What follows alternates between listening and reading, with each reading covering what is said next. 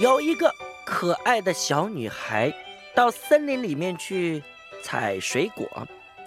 就在她采了满满一篮的野生的水果，正准备满载而归的时候，哦哦，在路上碰到了一个老婆婆。嗨，可爱的小女孩啊！老婆婆亲切地和她打招呼。你摘的这些野果看起来挺不错的呢，哎，可以给我吃一点吗？好啊，没有问题。小女孩。大方地说：“你想吃多少，你就尽管拿吧。”老婆婆毫不客气的就塞了好几个水果到自己的嘴巴里，吃的，嗯嗯，好好吃的样子。看老婆婆吃的那么开心，小女孩也觉得很高兴。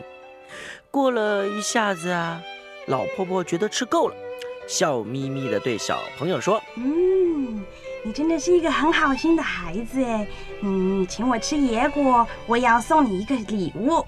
说着呢，老婆婆就拿出一个陶制的小砂锅。嗯，哎，这可不是一个普通的小砂锅哟，这是一个神奇的小砂锅，是吗？小女孩充满了好奇的问：“那它到底哪里神奇呀？”来来来，我先问你，你最喜欢吃什么东西呀？皮蛋瘦肉粥。小女孩毫不思索的就大声回答：“嘿，好极了！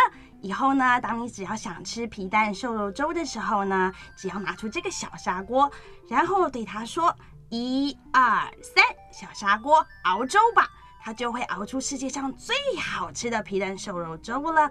等你吃饱了，只要再说一。”二三，小砂锅别熬了，它就会立刻停止喽。哇哦，好棒哦！谢谢你，老婆婆，你真是太好了。小女孩捧着神奇的小砂锅，欢天喜地地冲回家。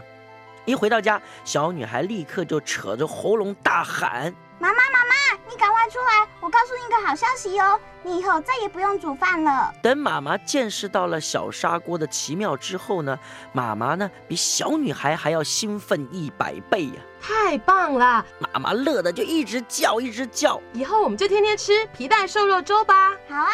小女孩说。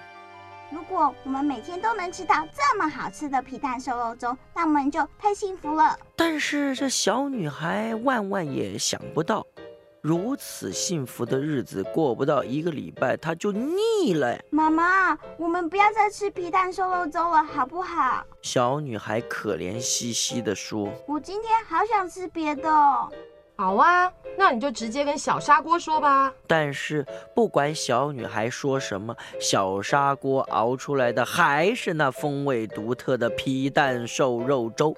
小女孩实在没办法了，就求妈妈：“妈妈，那你煮吧。”不行，妈妈断然拒绝。我最讨厌烧饭了，只要我不用烧饭，我可觉得天天吃皮蛋瘦肉粥也没什么关系哦。就这样，小女孩。和她妈妈一连吃了三个月的皮蛋瘦肉粥，一直吃到连妈妈都受不了为止。